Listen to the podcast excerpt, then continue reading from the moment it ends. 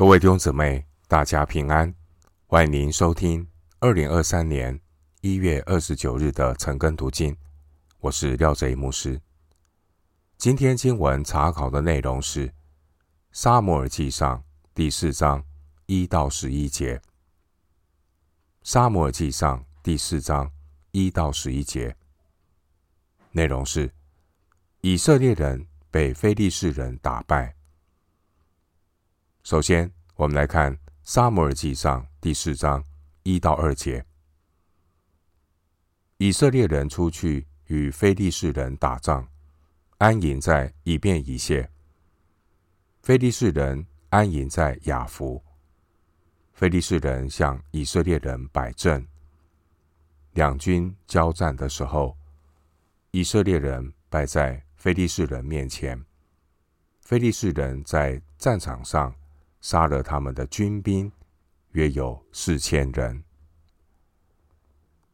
撒母耳记上从第四章到第六章，内容是记载耶和华的约柜如何落入敌人的阵营之后，约柜又如何的重新回到以色列人当中的整个事迹。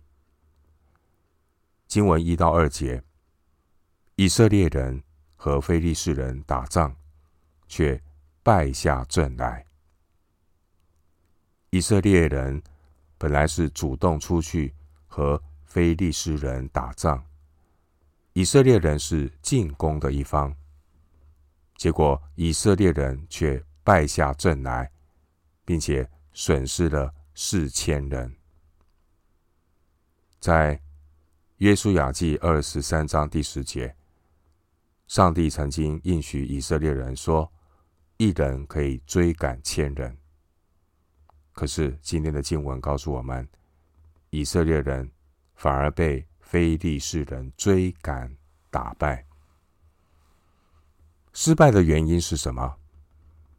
我们从前面三章的记载可以知道，关键是选民灵性上的堕落。以色列人的信仰已经沦落到名存实亡的地步。当以色列人败下阵来的时候，他们并没有深刻的痛悔反省，也没有为战死的以色列弟兄悲伤。原来，真正击败以色列人的敌人是他们自己的罪。回到今天的经文，《撒母耳记上》第四章三到四节，百姓回到营里，以色列的长老说：“耶和华今日为何使我们败在非利士人面前呢？我们不如将耶和华的约柜从示罗抬到我们这里来，好在我们中间救我们脱离敌人的手。”于是百姓打发人到示罗，从那里将坐在二基路伯上万军之耶和华的约柜抬来。以利的两个儿子何弗尼、非尼哈与神的约柜同来。以色列人和非利士人的战争失利之后，以色列人并没有反省自己，还怪罪上帝。使他们败在非利士人面前。经文第三节，这些以色列的长老说：“耶和华为何今日使我们失败呢？”弟兄姊妹，如果他们真的想知道失败的原因，其实并不难发现。人只要愿意谦卑下来，安静反省，就会发现原因。虚心的人，才有可能让上帝向他对症下药。以色列人失败的原因是显而易见的，关键的原因就是以色列人灵性的堕落。当时候，祭司堕落，百姓不敬畏神，以色列人失去了神的同在。经文第三节，当以色列人打败仗之后，非但没有深切的自我反省，反而怪罪上帝。我们从这些长老的谈话中看到他们不知悔改的态度。以色列长老抱怨神没有让他们打胜仗。这些无知骄傲的以色列人，他们的态度不是自我反省检讨，而是把失败归咎给上帝，甚至还自作主张，违背神的旨意，擅自的把神的约柜抬到以色列军营当中。这些以色列长老们的态度，不是谦卑顺服，而是与神相争。这些以色列长老们说话的态度，充满了对上帝的质疑和不满，完全没有反省悔改的态度。以色列人的愚昧和狂妄，这是导致他们更加肆无忌惮犯罪作恶的一个原因。他们的心与上帝为敌，他们想要挑战挑战上帝。人最大的罪恶就是与神为敌，自己当上帝。经文第三节让我们看到以色列人的愚昧和狂妄，正如旧约圣经箴言十九章第三节，箴言十九章第三节所说的，人的愚昧。请拜他的道，他的心也抱怨耶和华。经文第三节，这些以色列长老，他们自作主张的说：“我们不如将耶和华的约柜从示罗抬到我们这里来，好在我们中间救我们脱离敌人的手。”这些以色列的长老。他们违背上帝，自作聪明。他们天真的以为，下一次进攻非利士人的时候，只要把神的约柜抬上来就可以，强迫神与他们同在。这真是迷信的无知和天真。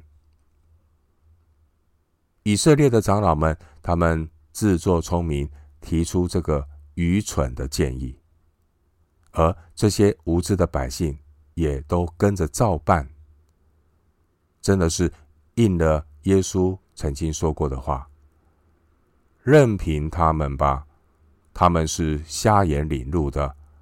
若是瞎子领瞎子，两个人都要掉在坑里。”马太福音十五章十四节，经文第四节。以色列人打发人到示罗，将神的约柜抬到以色列军营当中。这个愚蠢的决定，竟然大祭司以利没有阻止他们，甚至还为虎作伥，容许两个祭司一同跟随。以色列的大祭司以利，他已经老糊涂到。不知道事情的严重性。神的约柜所象征的是神的同在，但圣洁的神是不会与罪恶同在。无知的以色列人竟然让两个恶人何弗尼和非尼哈带着那象征圣洁同在的约柜。一同到以色列军营那里，弟兄姊妹，圣洁的神会与恶名昭彰的恶人同在吗？哥林多后书六章十四到十五节，这位以色列的大祭司以利，他已经蛮憨糊涂到黑白不分、是非不明。而这些以色列的百姓，他们天真的以为，只要有了约柜，神就会与他们同在。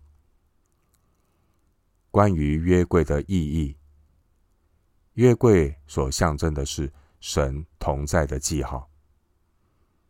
经文第四节说：“于是百姓打发人到示罗，从那里将坐在二基路伯上万军之耶和华的约柜抬来。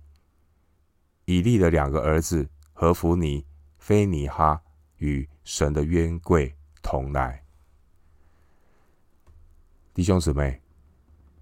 约柜象征神的同在。约柜的上方有二基路伯，上帝要在二基路伯中间的施恩座与选民相会。出埃及记二十五章十八到二十二节。但上帝施恩怜悯的前提是谦卑认罪悔改的心。当年的这些以色列百姓，他们天真的以为，只要有了约柜，就保证万无一失。以色列人一定会得到全能神的帮助，是这样子吗？约柜上有施恩座，难道神是纵容犯罪、随便施恩的神吗？新约圣经罗马书六章一到二节。使徒保罗发出一个问题：这样怎么说呢？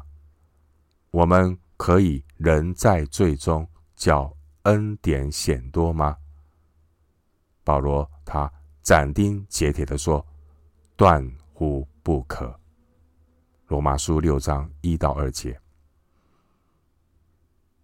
弟兄姊妹，属神的儿女要与圣洁的神。建立实质的关系，并不是外表宗教的形式，并不是用外在的礼仪来取代和神自己的关系。迷信的人轻忽神的圣洁，藐视神的大能，只看重宗教外在的形式，并没有敬畏神、圣洁生活的实际。当年，以色列众人大张旗鼓的将约柜抬过来，表面上他们带着极大的热情来迎接约柜，实际上在选民的心中，他们对神并没有真诚的敬拜和尊崇，他们不过是想要利用约柜来达到自己的目的。弟兄姊妹。对真理认识不清不楚的人，很容易只看重宗教外表的形式，可是，在他们心中，却没有实质的谦卑和敬拜。的确，当时的这些以色列人，他们只是把约柜当作是神的形象，把约柜当成是一个偶像来敬仰。这和那些拜偶像、假神的外邦人，并没有什么不同。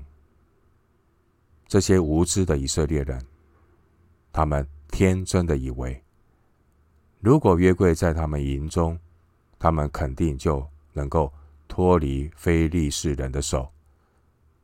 他们就以为神一定会把胜利带给他们。民数记十章三十五节。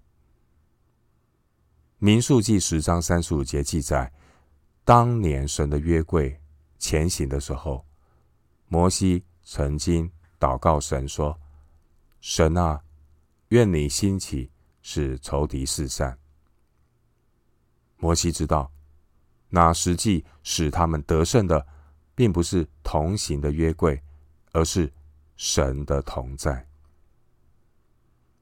今天的经文第四节。我们看到这些以色列人，他们仍在罪中，仍在罪中的以色列人，如何期待圣洁的神与他们同在呢？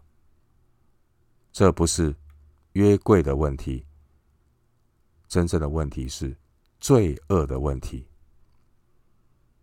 刚刚提到罗马书六章一节说，我们可以人在罪中，叫恩典显多吗？弟兄姊妹，没有谦卑的悔改，即使有约柜在他们那里，又有什么用呢？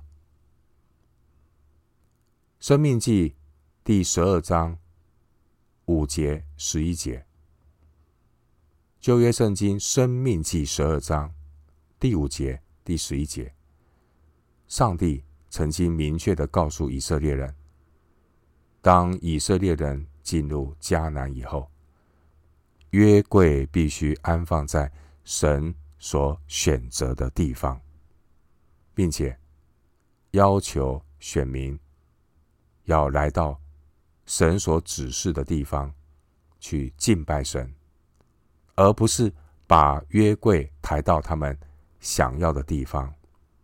这是想，这是一种利用神、利用约柜的一种。亵渎的态度，而如今以色列人违背了神的旨意，他们因着自己的罪、私欲，擅自的把约柜抬到他们当中，他们明显已经失去了神的同在。他们把约柜当作护身符，以为有了约柜，神就会保佑他们。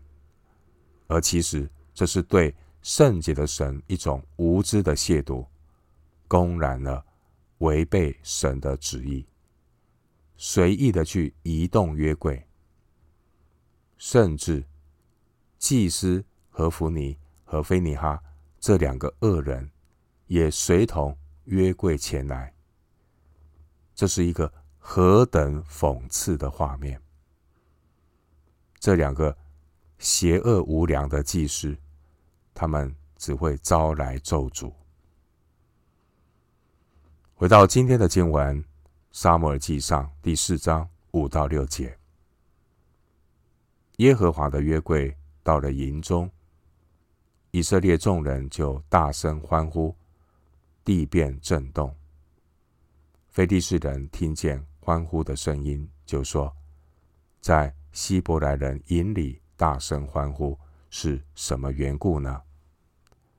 随后就知道耶和华的约柜到了营中。经文第五节，当以色列营中看见约柜来了，他们就大声欢呼。经文用地变震动来形容以色列人激动的情绪。弟兄姊妹。我们要慎思明辨，并不是有激动的情绪就代表有神的同在。你看到这些以色列人是多么的激动，大家被高昂的情绪冲昏了头。以色列人在激动的情绪中自欺欺人的以为胜券在握。因此，在开战之前，以色列人大声欢呼的声音引起了非利士人的注意。弟兄姐妹，神的灵乃是叫人安静，不是叫人癫狂。哥林多前书十四章三十三节，以色列人把约柜当偶像。做护身符来看待，把情绪激动当作是神同在的记号，其实都是自欺欺人。以色列人大声欢呼，地便震动。第五节，但这并不是把尊神为圣的火热。他们是敬拜偶像的兴奋，他们把耶和华的约柜当作偶像来敬拜，指望约柜能够帮助他们得胜。弟兄姊妹，我们要非常的留意这样的现象，因为今天也有人会去高举某些的方法，一些有名的人、有名的传道人，去高举一些个人的感觉、经历，以为这一些可以带来属灵的能力，其实都不过是把耶和华的约柜抬到营中。弟兄姊妹，人的心里面如果没有顺服神的实际，即使有激动的情绪，就和当年以色列人一样，也不能够带来神的同在。回到今天的经文，《撒母耳记上》第四章七到九节，非利士人就惧怕起来，说：“有神到了他们营中。”又说：“我们有祸了，向来不曾有这样的事。我们有祸了，谁能救我们脱离这些大能之神的手呢？从前在旷野用各样灾殃。”击打埃及人的，就是这些神。非利士人啊，你们要刚强，要做大丈夫，免得做希伯来人的奴仆，如同他们做你们的奴仆一样。你们要做大丈夫，与他们征战。经文第八节，这些非利士人说：“我们有祸了，谁能救我们脱离？”这些大能之神的手呢？这些大能之神原文是复数。